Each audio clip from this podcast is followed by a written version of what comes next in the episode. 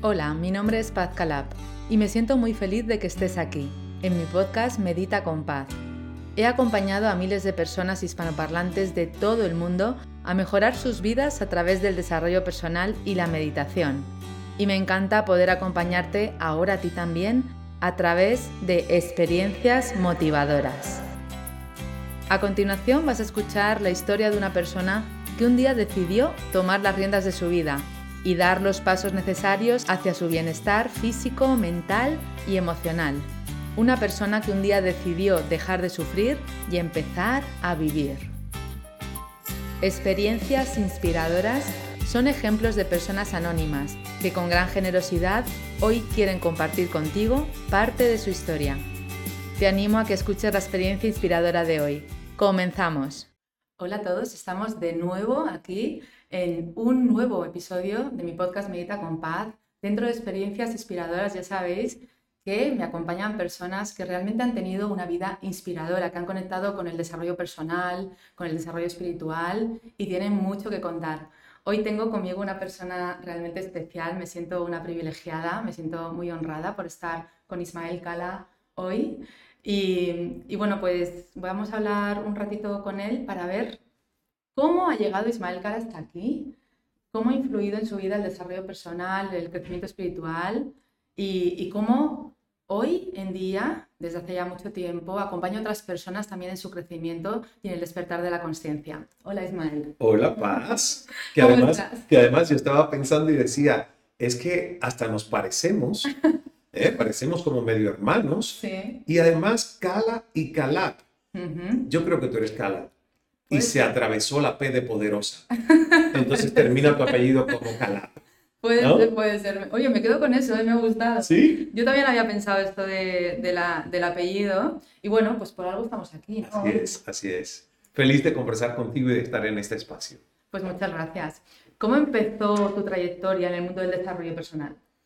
Pues empezó por desesperación, la verdad, por salvación personal a los 15 años. Yo digo que este camino comenzó a los 15. Antes de los 15 no tengo noción de, de, haberme interesado por cambiar muchas cosas que en su momento eran medio tóxicas, negativas y hasta una mentalidad de pesimismo. Pero a los 15 años hubo un evento que marcó poderosamente mi vida, que fue ir a ver a mi padre a un hospital psiquiátrico, hospitalizado ya padeciendo y diagnosticado con esquizofrenia, pero coincido, Paz, con el momento en el que llego a ver a mi padre y lo están trayendo a su sala después de recibir electroshocks.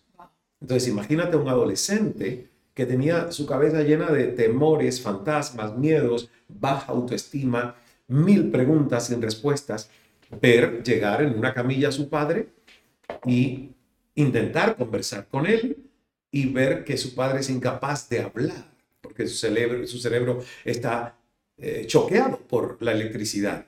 Y entonces yo recuerdo que le digo, papá, papá, ¿estás bien? Y él empieza a llorar. Y entonces ese momento de yo ver que la posibilidad de mi destino y de mi futuro era terminar como mi papá, sufriendo esquizofrenia y en un hospital con electroshocks, a mí me hizo tomar una decisión que fue un decreto. Dios, ayúdame, yo me ayudaré, pero por favor te pido que hagas el milagro y que yo no, no, no tenga este destino. Entonces se sintió hasta como una deslealtad y una traición porque todos los hijos queremos parecernos a nuestros padres, ¿verdad? Pero yo no podía aspirar a parecerme a eso que vi Era a los 15 demasiado años. duro, Muy duro. Ahí empezó un despertar. Me tocó muy temprano. muy temprano. Un despertar sin saber por dónde empezar. ¿Quién te ayudó en ese momento? Porque claro, tú pediste ayuda ¿no? Sí. a Dios, al universo. ¿Quién fue la primera persona que tú puedes recordar que te ayudó, que hizo un clic en ti? Pues mira, la verdad que fue mi madre. Mm. Sin embargo, mi madre hizo lo que cualquier madre pudiera hacer, Sí, llevarme a un psiquiatra. claro. ¿Ves? Mi, mi- mi pedido de ayuda es, eh, wow, estoy teniendo temas hasta pesadillas. Eh, Era, era un tema de delirio de persecución. Veía a dos personas hablando y sentía que estaban hablando de, De mí. Entonces mi cabeza empezó a no estar bien. Ya. Y mi madre me dice con la historia que tenemos en la familia, sobre todo paterna, aunque en ambas familias habían sus temas con enfermedades mentales, hay que llevarte a un médico. Claro. Y yo fui al médico, al Claro. psiquiatra, y el psiquiatra me medicó. Claro. Pero la medicina lo único que hacía era pues adormecer un poco los estados de ansiedad y todo lo demás, pero no iba a la causa raíz. Exacto. Y ahí yo empecé a preguntarme qué más puedo hacer. Y de una manera intuitiva y empírica empecé a seleccionar personas de mi propio entorno familiar que me hacían sentir bien y otras que me hacían sentir no tan bien. Fue mi primer experimento con 15 años. Y me di cuenta que tiene mucho que ver con quienes te rodeas para saber cómo te sientes. Mm, Entonces, habían tías muy chismosas a las que yo no iba tanto claro. y habían otras a las que visitaba más. Y ese fue mi primer experimento sin saber qué más hacía, pero ya por lo menos escogía Claro. con quién compartía mayor tiempo. Ujú. Ya estabas permitiéndote elegir estar bien tú, ¿no? Porque claro, Correcto. esa vibración de esas personas que, que quizás no eran tan convenientes hacían que tú pudieras estar cada vez peor o esas personas que tenían una vibración eh, más amorosa hacían que tú estuvieras mejor y se favoreciera tu vida. Correcto. Y ese siendo el primer experimento, hoy de hecho lo mantengo, Claro, ya sabiendo con mucho más conocimiento que realmente nosotros tenemos que rodearnos de personas que potencien Mm, ese campo electromagnético que nosotros irradiamos, ¿ves? Porque hay un contagio emocional y la tristeza se contagia, el amor se contagia, el entusiasmo se contagia. Entonces, pues somos seres humanos, todo, todo es permitido, vamos a estar tristes, vamos a estar bien, vamos a estar no tan bien. Sin embargo, hay gente que es determinada pesimista, ¿ves? O hay gente que no se da cuenta, pero está en un victimismo que perturba a los demás. Continuo, además, es que no Continuo. salen de ahí. No es temporal y efímero, Claro. es como un estilo de vida, Sí, sí, es un estado mental. un estado mental. Sí, sí. Entonces, yo soy muy selectivo y cuido mucho eso. Y de hecho, con mi madre también, siempre le digo, por favor, mamá, no monopolices el tiempo que tenemos juntos para hablarme de tus citas médicas. No es que no me quieres escuchar, le digo, no es que no soy tu médico, soy tu hijo. Ni soy tu papelera, tampoco. Exacto. Entonces, Claro. usemos este tiempo para hablar de cosas lindas, de qué te hace sentir bien. Sí. Porque si ya tu médico te puso tu tratamiento, ok, cuéntamelo en 10 segundos, pero usemos el tiempo que estamos juntos para construir algo que te haga sentir mejor. Soy muy cuidadoso con eso y muy riguroso porque mis amigos saben que me gusta hacer reír y que me hagan reír, Por supuesto. porque es lo que nos distiende, ¿ves? Sí. Lo que nos hace sentir bien. Mm. Sí, la risa es una conexión directa con Dios también, Claro, ¿no? que no significa que uno no esté dispuesto para escuchar el desahogo de un amigo, de un ser cercano. Eh, de hecho, para eso, no, para eso estamos, ¿verdad? Sí, Pero el desahogo debe, debe tener contención, no puede ser Ujú. permanente. exacto. No permanente todo el rato, a todo el mundo, Correcto. continuamente, porque uno se contamina y contamina a los demás, ¿no? Y Sí. esto suele pasar mucho con las parejas, además, ¿no? Mm, Que parece que esa confianza hace que lleguemos y, y volquemos en esa persona Sí, to- todos los dramas, todos los horrores, todos los pensamientos que han ido aconteciendo durante todos los días. tienes razón. Yo creo que en el, en el espacio íntimo de la pareja es donde está el vertedero Wow. de nosotros, Sí, sí, los seres humanos, porque hay tanta confianza que entonces nos atrevemos a soltar sin darnos cuenta que muchas veces no es ni justo. No, que sea ese el espacio de contención. Deberíamos pagarle un coach sí, sí, exacto. Mucho para mejor. hacer ese, ese acto de desahogo, ¿verdad? Sale más barato para la relación. Correcto, correcto. Sí, porque si no es todo contaminación constante y no crecimiento. Y al final las personas están para crecer juntas y la pareja para crecer física, mental, emocional y espiritualmente. Si no, ¿para qué? Así es. ¿Cómo continuó tu experiencia eh, en, el- en ese campo de, de la sanación, de- del autoconocimiento? Pues fue un proceso paulatino. La verdad que mientras estuve en Cuba, hasta los 28 años, no hubo el siguiente salto cuántico en esto. O sea, fui más o menos ahí como que viendo intuitivamente cómo seguir, pero tuve procesos profundos como una depresión a los 22 años que de verdad me lanzó en un estado de desesperanza bastante profundo.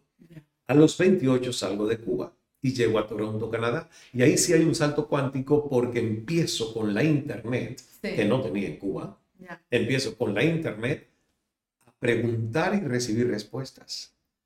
a encontrar expertos, a encontrar conferencias, a encontrar propuestas de coaches, por ejemplo, como un Tony Robbins o como un Deepak Chopra, el doctor Chopra, con quien hoy colaboro y soy amigo. Entonces, la internet se abrió y me abrió la oportunidad de yo recibir una información que la verdad en Cuba no tenía, porque yo me iba a las bibliotecas y leía algunos libros de psicología y cosas, pero era psicología clínica. Ya. Y la que yo necesitaba era más psicología positiva. Porque ¿para qué seguir estudiando un cerebro enfermo? Yo quiero saber de un cerebro sano y de una mente sana cómo optimizarla para mejorar su rendimiento. Claro, que sea útil para tu día a día. Claro. Que sea fácil, que sea cómodo, que sea divertido y que, que de verdad funcione. Exacto que no sea algo a larguísimo plazo, sino que a corto plazo ya estemos viendo los beneficios en el día a día. Esto me lleva un poco a hablar de la meditación, sí. Ismael. ¿no? Es esa puerta, para mí es esa puerta que se abre hacia uno mismo y ahí en esa quietud, en ese estar, en ese dejar ir, en ese soltar. La meditación no es hacer, es dejar de hacer, ¿no? Permitir que sea. Pues ahí nos encontramos con, con nosotros o con muchas verdades o con mucho ruido pero sí es eh, sanadora para mí desde el primer momento en que se practica. Sí. Sabes que mi historia con la meditación fue compleja, porque yo intenté aprender a meditar y no lo lograba. Y no lo lograba porque hay muchos mitos con el tema de la meditación. Y esos mitos se convierten en barreras mal, mal estructuradas. Y uno de los mitos es que yo decía, yo no podré meditar si esta mente nunca me ha dejado en paz. Ya, claro. ¿Cómo voy a dejar la mente en blanco? Entonces hoy lo primero que yo le digo a mis estudiantes en meditación es, si a usted se le está quedando la mente en blanco, llame. Está muerto. Exacto. Llame al servicio de urgencias. Socorro. ¿Eh? Socorro. Porque, porque la mente sí puede dejarte momentos de paz y vacío, pero realmente la mente está construida para pensar, claro. para desarrollar imágenes, pensamientos, construir ideas. Lo lindo es cuando la mente se convierte en una mente alerta y serena que realmente permite una observación sin juicios para que sea una mente tranquila, brillantemente tranquila. Entonces, mis intenciones o intentos de meditar antes de conocer a Deepak no, sirvieron Con Deepak tuve la oportunidad de irme a India en el 2014, a un retiro con él en Kerala, la cuna de la Ayurveda. Y allí fue donde yo aprendí a meditar, porque él me fue guiando y diciendo, no te identifiques con la mente, tú no eres la mente como tampoco eres tu cuerpo, el cuerpo es tu envase. Y tu mente es simplemente un accesorio que te sirve para cierto tipo de inteligencias, no las únicas. Entonces, claro, wow, se expandió algo que nadie a mí en la vida antes me había hecho entender. Que Ismael no terminaba con las construcciones mentales de la descripción de su identidad a nivel del ego y la mente. Que Ismael era mucho más, como pases mucho más, y todos los que nos están viendo son mucho más que eso que la mente puede decir soy yo. Y la verdad fue maravilloso, un antes y un después. En el 2014 comienza ese proceso de decir, mi mente sí es dócil. Lo que pasa es que yo he estado peleando contra ella. Claro, luchando. Luchando. Esa lucha que no gana nadie y pierden todos. Correcto. Entonces, si tú luchas en el espacio de la mente, es batalla perdida. Batalla perdida. Pero si la tomas como una aliada y le hablas amorosamente, y de hecho el ejercicio es fácil, si uno quiere saber cómo la mente reacciona con mucho amor, hay que hablarle. Mente, mente mía, mente brillante. mente, creativa. Vengo a tu espacio solo a pedir permiso para observar, mm. sin juzgar. Vengo a observar en tu espacio cuál será el próximo pensamiento que se cruza. Y tú haces ese experimento y créeme que en la mayoría de las mentes hay silencio. Porque la mente cuando no se siente atacada, y se siente que simplemente tú le estás pidiendo permiso para observar cómo funciona, no le gusta ser observada. Claro. Y se queda quieta. Y cuando yo descubrí eso, wow. yo dije, Dios mío, pero si es mucho más fácil que pelear contra ella. Totalmente. Y es maravilloso. Aceptar, observar, dejar ir, volver. Correcto. Y estar ahí sin pretender nada. Y hasta reírse de la sombra. Claro, wow. Eso es importantísimo. Porque sabes qué pasa, y yo de hecho este entrenamiento lo hago con mi hermano, que uno de mis dos hermanos, desde sus 33 años, debutó con un episodio de paranoia y, bueno, fue diagnosticado también como mi padre con esquizofrenia. Y siempre le digo, las voces que escuches en tu cerebro son solo eso, son voces. No hay que creerle tanto de lo que diga y sobre todo si son voces que vienen a perturbar, hay que hasta reírse y decir gracias por venir, te dejo ir. Ese es el espacio de la sombra que todos los seres humanos tenemos porque es parte de nuestra psiquis, pero que algunos se identifican tanto con ella que les enloquece. Entonces hay que tomárselo como un teatro claro. y jugar con los personajes. Jugar y jugar. Estamos aquí para jugar, ¿no? Esto es como un videojuego que vamos pasando de pantalla. Sí. Los personajes están fuera. Vienen a mostrarnos algo de nosotros también. Claro. ¿Mm? Y jugar sin juzgar. Exacto. Sin apego y sin rechazo. Correcto. Y, la verdad, cuando encuentras eso, pues la vida deja de ser un proceso hostil de supervivencia y lucha y se empieza a convertir en un proceso de revelaciones en un constante autodescubrimiento de quién verdaderamente eres, como la cebollita que uno va pues capa a capa más superficial y seca, quitando hasta que ves la parte más jugosa que está en el centro. Y es muy divertido. Ya a esta altura de mi vida, lo que antes era un proceso tenso, hoy es un proceso muy divertido de seguir descubriendo quién es Ismael, hasta dónde llegaremos para saber qué más hay dentro. ¿No? ¿Quién, ¿Quién es Ismael? ¿Cómo puedes ver quién es Ismael ahora mismo, a día de hoy? Pues la verdad yo te digo que soy intrepidez. Ismael es un ser intrépido, se reconoce cada vez más desde una magia poderosa que es la existencia gobernada por la energía, para poder dar luz e intención a su materia en esta experiencia tridimensional de lo físico y lo dual. Para mí es intrepidez. Ismael para mí hoy es inspiración porque busca cambiar desde la inspiración. Rompió el molde de que sus cambios en sus primeros años de vida fueron desde la desesperación. Hoy mis cambios están siendo producidos por la inspiración de querer ser mejor, de querer eh, explorar el más allá evolutivo, ¿no? Y un tercer calificativo de ese ser Ismael hoy es intuición, que tiene que ver, fíjate, todos te los he dicho con I. Sí, sí, sí. ¿Por qué intuición? Porque el Ismael anterior vivía desde su intelecto. Claro. Y el intelecto enferma. El intelecto enferma, tanto querer razonar, comprender, ese ejercicio de abstracción de que todo tiene que caber desde la lógica, a mí me enfermó por muchos años. Y ya hoy yo digo, yo digo, la lógica está para lo que tiene lógica. Y la magia está para donde no cabe la lógica. Que es la ¿Eh? mayor parte del tiempo. Y es la intuición. Claro. Y es la intuición. No hay explicación, no necesito que me argumentes, pero siento lo que el corazón me está diciendo y le pregunto hoy al corazón, ¿esta decisión o este camino a tomar tiene corazón? Y si se expande, por ahí voy. Y si se contrae y hay esa sensación de rareza, pues me lo pienso otra vez. Mm. La inteligencia natural, a la que todos estamos conectados, pero claro, tapamos con tanto ruido, con tanto estrés, con tanta desesperación, con tanta ansiedad. El mundo está enfermo, ¿no? Mm. Sí, porque lamentablemente nosotros hemos permitido que todo tenga una validación exageradamente exterior. Hmm. Entonces eso nos enferma. Nos enferma de la necesidad de sentir que valgo por lo que tengo y no solo por lo que soy. Y es bonito tener, porque la verdad yo digo, bueno, pues si el tener es el resultado de aspiraciones y sueños y anhelos que uno tiene y es el resultado de la compensación que la sociedad te da por lo que le aportas, pues ¿por qué no hmm. tener? Siempre y cuando nuestra identidad, nuestra paz y nuestra felicidad no estén hipotecadas. Desde luego. A ese tener. Y hay una compensación donde tú sabes que el verdadero gozo del corazón es tu paz interior, tu alegría, tu gozo de estar vivo, viva, y que lo demás es éxito social. Es Necesario, ¿por qué no?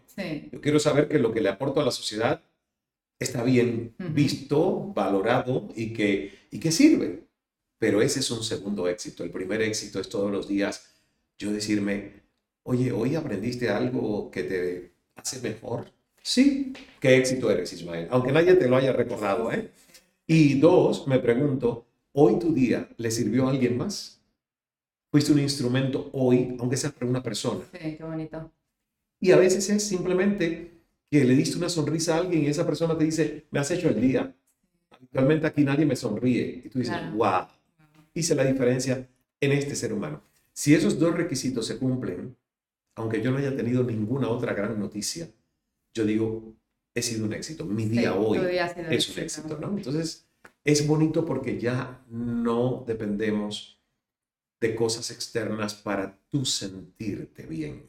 Mm. Y no hay nada como eso. Wow, es que es la, libertad, ¿no? Con mayúsculas, es la libertad. Sí.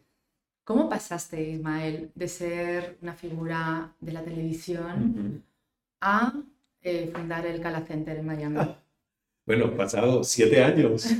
siete años, aunque hace cinco que compramos, eh, perdón, hace siete que salí renunciando al programa de CNN en español. La verdad que fue una decisión, yo diría que de las más difíciles después de salir de Cuba y dejar a mi familia toda sabiendo que iba a estar años sin poder volver a verlos, yo creo que la segunda decisión más importante tomada en mi vida fue renunciar a un éxito. Y todo el mundo diciéndome no lo hagas, es un suicidio profesional. Claro. Y estoy, pero feliz de haberlo hecho, porque en siete años lo que he podido crecer hacia adentro y también afuera. Mira, mira qué interesante. Sí, sí, sí. Mira qué interesante. También afuera. Sí. Porque yo miro ahora, en siete años, Cal Enterprises era una pequeña compañía cuando salí de CNN en el 2016. Fundación Ismael Cal estaba empezando, que se fundó en el 2015, trabajando con inteligencia emocional, comunicación asertiva para niños y jóvenes vulnerables en Latinoamérica y Estados Unidos. Hoy la fundación tiene un impacto mucho mayor, grandes alianzas y las empresas de una son seis, claro. incluyendo la última que es el Cala Center como lugar de conexión, como centro de retiros, formaciones, eh, tanto corporativas como personales. Entonces, yo creo que fue la evolución de escuchar el llamado de mi corazón de hacer una pausa, porque me estaba perdiendo con el personaje. Ah. ah esa fue la razón. Claro, ahí de quería ir yo, a ver cómo fue ese cambio, qué necesidad hubo en ti, porque entiendo desde aquí, intuyo que fue parte de tu sanación, ¿no? Porque venimos de esa adolescencia y entramos en la adultez, y parte de esa sanación ha sido hacer ese cambio. Sí. Y abandonar eso, siento que realmente fue un tema hasta de salud mental para mí. Por eso, por eso. Porque yo sentía en ese momento que el estrés me estaba ganando, sentía en ese momento que el personaje era más poderoso que el ser humano detrás del personaje. Y sentía que si yo no hacía una pausa para valorarme realmente de quién es Ismael, sin ese brillo de cámaras y tanta repercusión mediática, me iba a perder demasiado.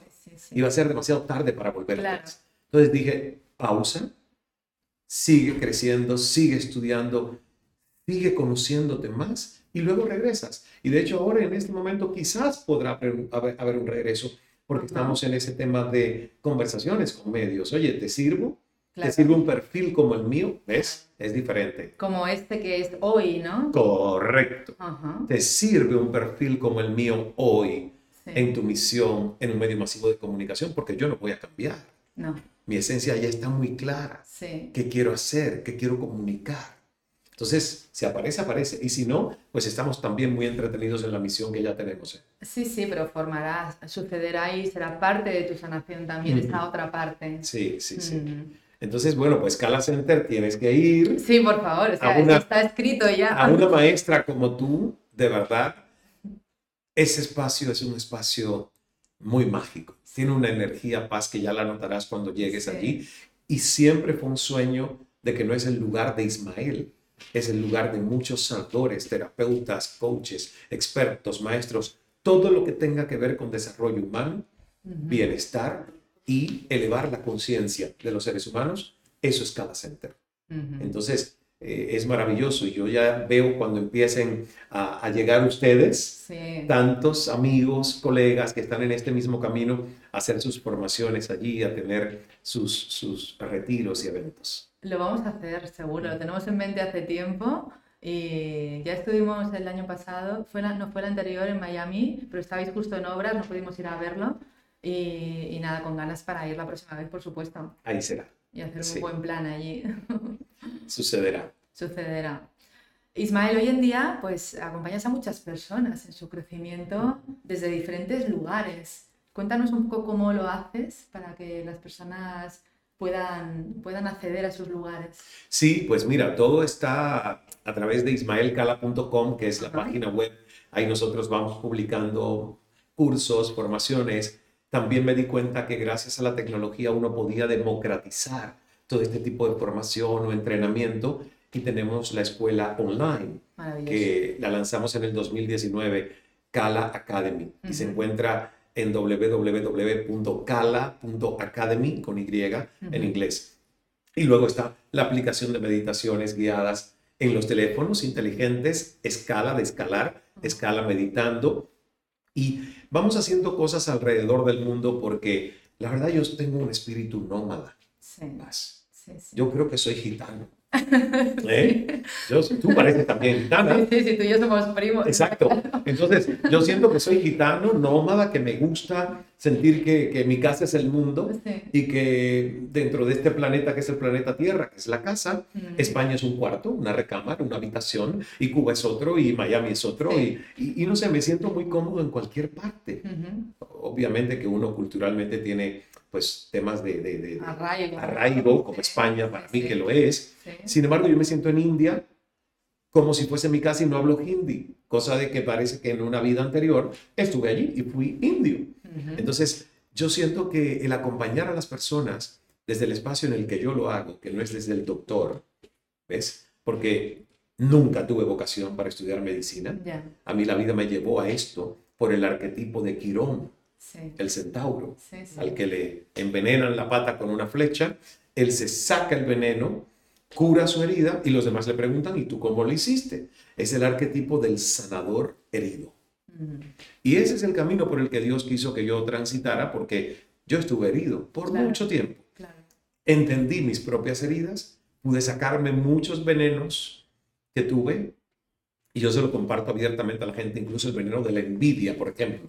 Uno de los venenos que, que, a mí me corroía en mi, en mi juventud, yo envidiaba. Y, y, oye, sacar eso fue un proceso. Mm. Entonces, desde todo ese trabajo, después de mi primer libro, El Poder de Escuchar, la gente me dijo, pero ¿cómo lo hiciste? Comparte esto. Y empecé a hacer estos compartires y estos compartires. ¿Y qué sucedió? Que el acompañar procesos de personas me comprometió a mí a seguir creciendo, buscando respuestas, bebiendo de otros maestros más evolucionados. Y la verdad ha sido un camino, un camino fascinante. ¿Ves? Porque el camino de compartir y facilitar a otros, si de verdad tú lo haces desde el corazón, como una misión, te convierte a ti en un estudiante permanente, permanente en principiante. Continuo, y además en un ejemplo también, ¿no? Si eres coherente, Correcto. has de ser ejemplo, inspiración para eh, los demás. Entonces yo lo agradezco enormemente porque de verdad que es un camino muy hermoso, desde la vulnerabilidad también de decirle a las personas, mira, yo nunca comparto nada que creo que es una verdad absoluta, sin embargo lo hago desde el rigor de principios y reglas que he observado, he puesto en marcha y que me han servido. Entonces nunca voy a evangelizar sobre algo que no me haya funcionado a mí. Hmm. Y, creo que es lo que la gente siente, ¿ves? Que hay congruencia. Sí, sí, totalmente, hay coherencia. Hmm. Para terminar, Ismael, ¿cómo es tu rutina diaria para estar en esa coherencia, en ese equilibrio? ¿Qué haces? Tengo que decirte que mi vida no tiene muchas rutinas. Marisa se ríe. Marisa. Marisa lo sabe. Mi amiga Marisa Fuentes, que está acá también. Sí. Y que ella, ella tiene más rutinas que yo. ¿eh? Sí. Yo, tengo, yo tengo rituales. ¿Y cómo son? Tengo, tengo rituales. Me encanta tu risa, Marisa. Ay, sí. Sí, es una risa algo sutil. Sí, algo sutil. Discreta. Discreta. Sí. No se escucha a la distancia. No, no, no. Nadie la ha escuchado. Muy bien, muy bien. A mí me encanta hacer reír a Marixa porque me río de su risa. ¿ves? Sí. Entonces yo le busco disparates, pero lo que no te imagines. Porque, por ejemplo, se nos va el tiempo, podemos seguir. Podemos seguir, minutos, podemos seguir. Porque te- esto te va a gustar. Marixa viene a Madrid en estos días y ella asume que como es mayo, Sí. hay calor Hay calor. y no se trae ni una chaqueta. Entonces me dice, ¿cómo ha cambiado el clima? Es mayo y parece otoño. Y no me he traído una chaqueta. Y le digo yo, y le digo yo, recuerda esto mismo cuando vengas en agosto.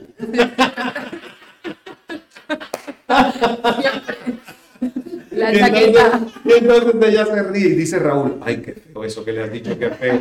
Le digo, no, Raúl, es para hacerla reír. Claro, Y así yo le digo cosas disparatadas, porque me encanta que la gente se ría.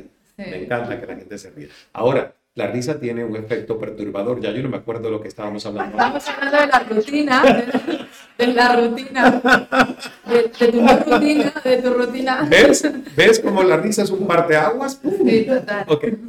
Te decía que tengo rituales, Sí. pero que realmente no los considero rutinas, porque la rutina uno se supone que todos los días yo tengo una hora fija para esto y para lo otro. Como vivo en un constante movimiento hacia afuera, mis rituales son lo que me permiten a mí balancear que aunque yo esté en movimiento y de un país a otro y aviones, yo esté en un estado armonioso y de calma. ¿Cuáles son mis rituales? Qigong, porque la verdad tengo que ser honesto, yo probé el yoga, hice con Nacho Cano, que fue mi profesor de Bikram Yoga en Miami. ¿verdad? Me gusta el yoga, pero cuando descubrí el Qigong fue una conexión Total. que dije, Dios mío, esto es, esto Sí. es. Sí. Entonces yo practico Tai Chi con Qigong y Tai Chi Chuan, tres técnicas muy parecidas y junto dinámicas de esas que las puedo hacer en cualquier momento por 10, 15 minutos y trabajan toda la energía Claro. vital del prana, el chi, nuestra energía vital. Para mí ese ritual es importantísimo. Sí. Mis tres S aprendidas por mi maestro Sifu Rama en la montaña azul en Costa Rica, que es mi maestro de Qigong, Sí. sentir, soltar, sonreír. ¿Ves? Son las tres S para calibrar el ser. Y es un abracadabra. Es quitar el piloto automático cuando empieza a tensionarse algo en el cuerpo, cuando empieza a contrariarse la manera de procesar información, yo digo, stop, pausa. Sí. Sentir, soltar, ah, sonreír. Y te juro que lo hago tres veces y cambió Cambió la dinámica de cómo estaba percibiendo el momento. Y la meditación. La meditación que además para mí es meditación no solo a ojos cerrados, que la hago en los aviones, es un espacio maravilloso. Por eso digo, no hay rutina. Sí, sí. Porque sí. si hay un día que me tengo que levantar a las 4 de la mañana, pues ese día mi meditación va en el avión, Claro. en el vuelo de las 6 de la mañana, ¿ves? claro. Entonces, no puedo lograr tener rutinas porque nunca estoy en el mismo lugar por mucho tiempo. Pero sí tengo los rituales. Y a la hora que vengan, los hago. Otro ritual que es casi rutina este es hacer mi diario. Escribir. Te Sí. le voy a preguntar ahora porque sé que una vez escribí. El eh, vómito. Claro, eh, las páginas matutinas. Las páginas matutinas que yo le llamo el vómito de la mañana porque Julia Cameron es muy linda en el camino del artista, Sí. pero esas páginas matutinas es un nombre muy femenino y muy poco memorable. Sí, sí. Entonces, el vómito no se lo olvida a nadie. No, no. Y el propósito de las páginas es drenar, no es hacer un ensayo literario, es soltar. Soltar. Sí. Entonces, para mí un vómito es eso, es soltar incluso a veces lo que no quisieras, Ya. pero lo haces. Total. Eso es fundamental. A mí me cambió la vida esto, ¿eh? A mí igual. Me, me cambió mi profesión, me cambió. eh, bueno, me divorcié, cambié todo con las páginas. A mí igual. A mí Ahora, igual. a partir de ahora, el vómito. Sí, eh, a mí no me fue tan drástico como a ti de un divorcio, pero me apareció un perro. Bueno. También es importante. Y se llama Manolo. Bien, bien. Y así apareció de momento. y Digo yo, Apareció. bueno, qué bonito, ¿no? Sí, sí. Qué lindo. Entonces, sí, son esos rituales, son simples, los podemos hacer todos. Escribir, porque el escribir organiza el pensamiento, pero además libera todo lo que está tóxico, rumiante en tu cabeza. sí, sí, Y ya, el cerebro es como que dice, si lo escribió no se lo tengo que recordar tanto, ¿ves? Y es muy bonito. Y además destapa creatividad.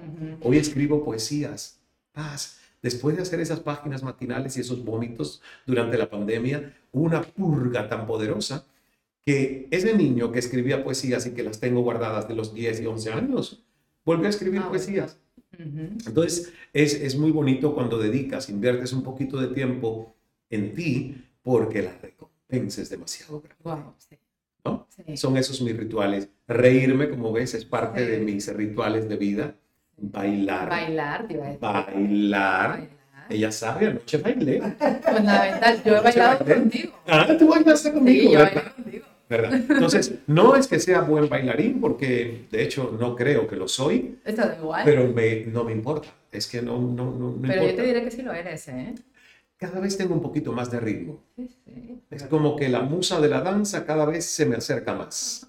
Y entonces, esas son las rutinas. Y yo creo que, que disfrutar la vida, Disfrutar la vida. disfrutar la vida sin, sin resentir y resistir lo que esté pasando. Mm. Cuesta, cuesta trabajo. Sí, es Pero es el mensaje de este libro que, Claro.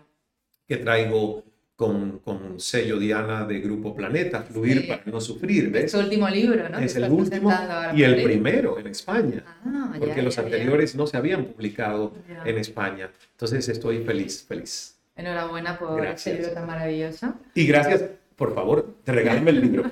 Regálame tu libro. Ahí está.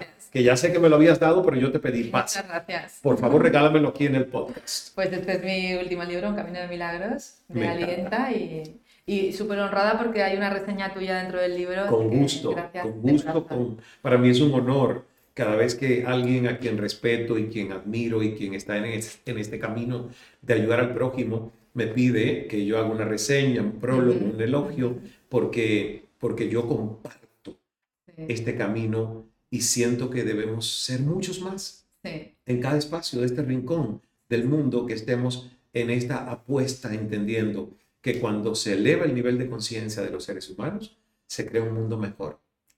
Desaparecerán todas las calamidades de las que Sí. hoy seguimos hablando cuando todos tengamos una vibración más alta desde el amor, desde la paz, desde la alegría y vivamos desde ese camino de milagros que me encanta el título de este libro. gracias. Cuando dejemos el miedo a un lado y nos conectemos con el amor que verdaderamente somos.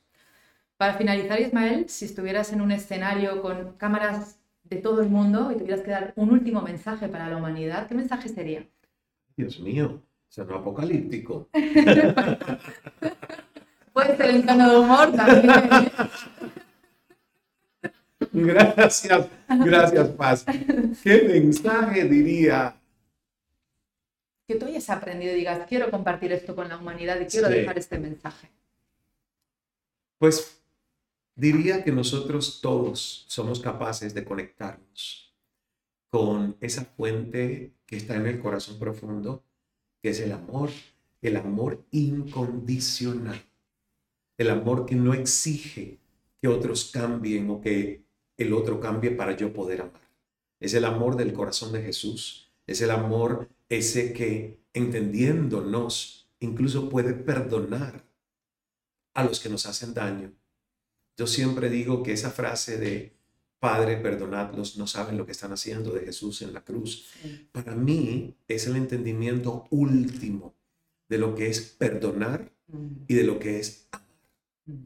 Es simplemente no aprobar o condonar el daño, pero es entender que quien lo produce no puede estar en un nivel alto de conciencia porque si no se daría cuenta del daño que está haciendo. sí. Entonces, si nosotros queremos no pagar con la misma moneda, que es lo que mucha gente practica, y ser antorchas y faros de luz, tenemos que realmente entrar en contacto con el corazón profundo porque ahí siempre hay perdón, Mm, ahí siempre hay amor incondicional. No acá. No, Acá siempre van a haber argumentos para apretar un botón, deshumanizar al agresor, convertirlo en enemigo y comenzar una guerra o una pelea.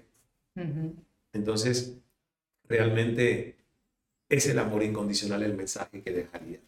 El amor incondicional, porque a veces, eh, bueno, no es maldad, es ignorancia, ¿no? El ser humano no es maldad, es ignorancia. Sí. A veces sí. es como que no sabemos lo que hacemos. Pues aquí queda este mensaje. Y tengo un regalo para ti. ¡Ay, sí! Tengo un regalo que he mandado a buscar desde la Conchinchina. Gracias. Con Chinchino a Madrid, Conchinchina, directa. exactamente. Tú sabes que la Conchinchina es un lugar que existe. Está en Vietnam. Y cuando fui a Vietnam me dijeron, vamos a la conchinchina. Y, y, yo dije, pero yo pensaba que esto era una metáfora, una cosa como que es que todo existe. Incluso cuando mandamos a alguien al carajo, bueno, pues es el mástil de, de los veleros con los que Cristóbal Colón llegó a América y castigaban a los marineros a que se fueran a la vigilancia en el carajo. Entonces, eh, no, es que quise decir que no tenía el libro conmigo y Raúl Ortiz ha sido tan generoso de irtelo a buscar porque yo quiero que te quedes con otro ejemplar de Fluir para no sufrir. Muchas gracias, me encanta. Muchísimas gracias. Fluir para no sufrir, esta obra de arte de Ismael Cala, que está presentando estos días aquí en Madrid, en España, y, que es un libro, bueno, pues una obra maestra de un maestro, de un gran maestro, de una persona amorosa, consciente, mm, con un sentido del humor maravilloso que da gusto. Y una persona viva. Gracias. Una persona viva. Tomo todos esos elogios porque pues me llenan el corazón. Pues nos quedamos con tu libro, nos quedamos con tu web, con tus redes sociales. Dos hermanitos. Dos hermanitos. Nos quedamos con todo, con todo lo tuyo, Ismael, porque nos encanta. Y, y bueno, pues ahora pondremos aquí abajo todo, toda la web y todo para que puedan entrar. Y a vosotros, muchísimas gracias por haber estado aquí, por escuchar.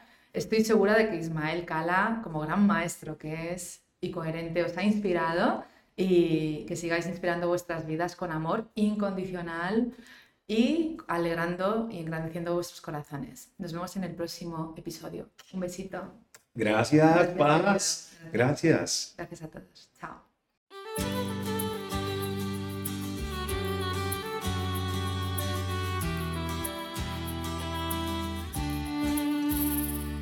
Gracias por escuchar este episodio.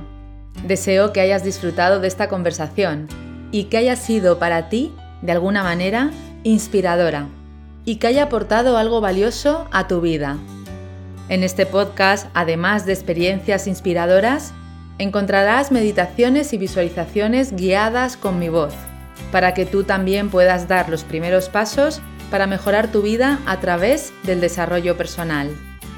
Si te ha gustado este episodio, recuerda que puedes suscribirte y también dejar un comentario contándome en qué te ha inspirado esta historia.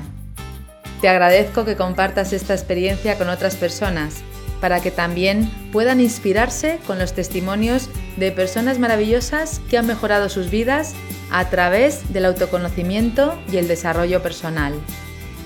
Puedes unirte a mi comunidad a través de mis redes sociales y entrar en mi web www.pazcalab.com, donde encontrarás información sobre mis programas presenciales y online. Por último, recuerda que no estás en esta vida para luchar, estás aquí para disfrutar y vivir en paz. Gracias, nos vemos en el próximo episodio.